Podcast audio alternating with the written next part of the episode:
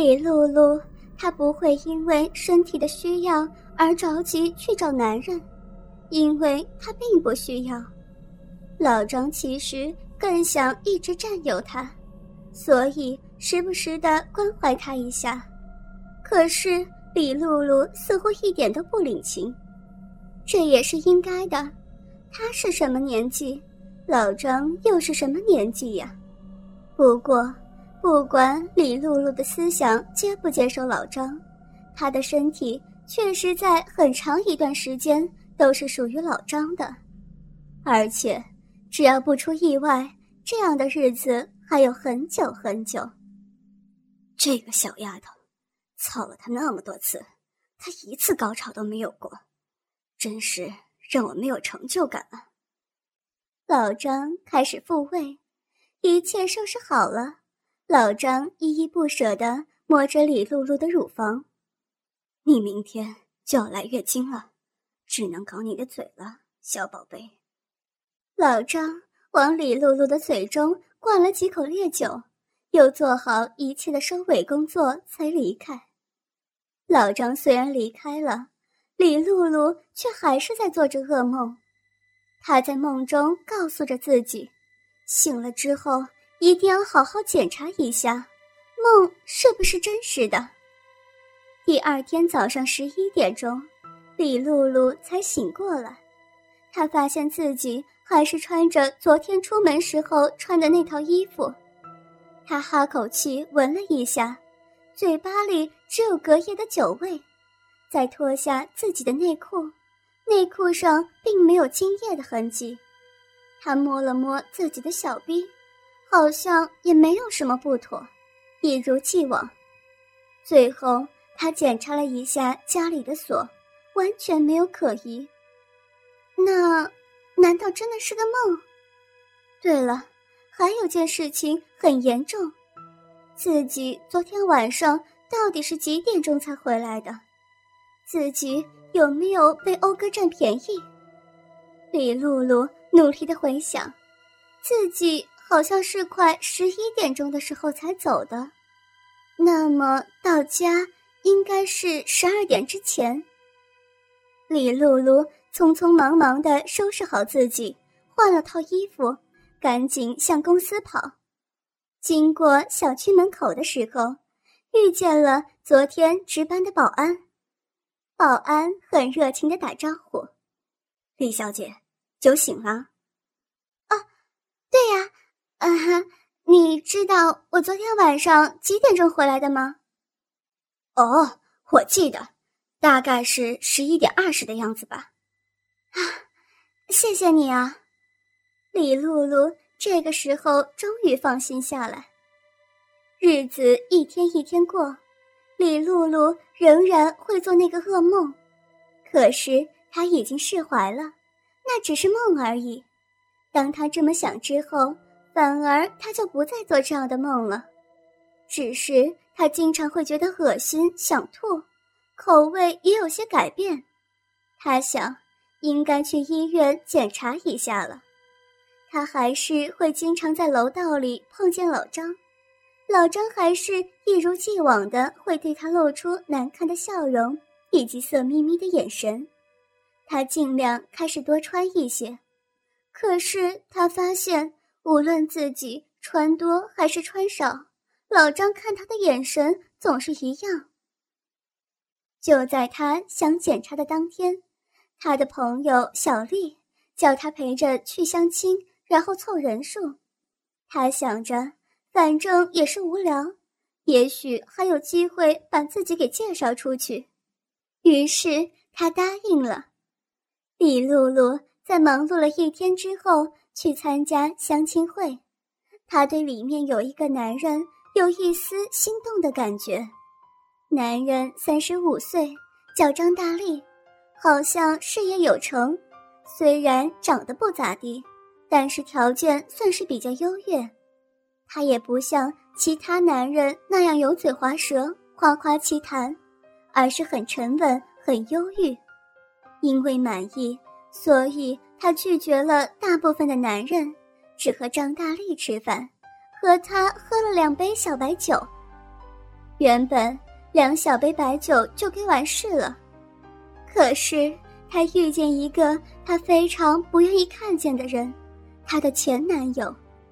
今天在这样的场合，再次看见自己昔日最爱与别的女人亲热的场景，让李露露很不是滋味。就这样，原本的两小杯，最后变成了大半瓶。小丽发现了李露露的不对劲，要送她回家。张大力很主动的说是要开车送她回去。小丽。与另外一个相貌堂堂的男人聊得正欢，再加上他与李露露关系仅仅只是普通朋友，所以他犹豫了一下就答应了。张大力抱着已经醉得东倒西歪、见人就骂的李露露，艰难地上了自己的车。李露露靠在车座椅上，开始大骂自己前男友如何如何负心。张大力买了一瓶绿茶，给李露露喝下。李露露觉得口渴，一口气把绿茶喝了大半瓶，然后继续骂，骂着骂着就没有了声音。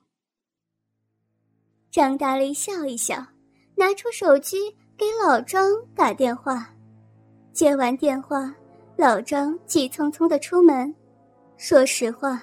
他有些爱上李露露的身体了，他不愿意李露露被别人碰，包括他的亲弟弟。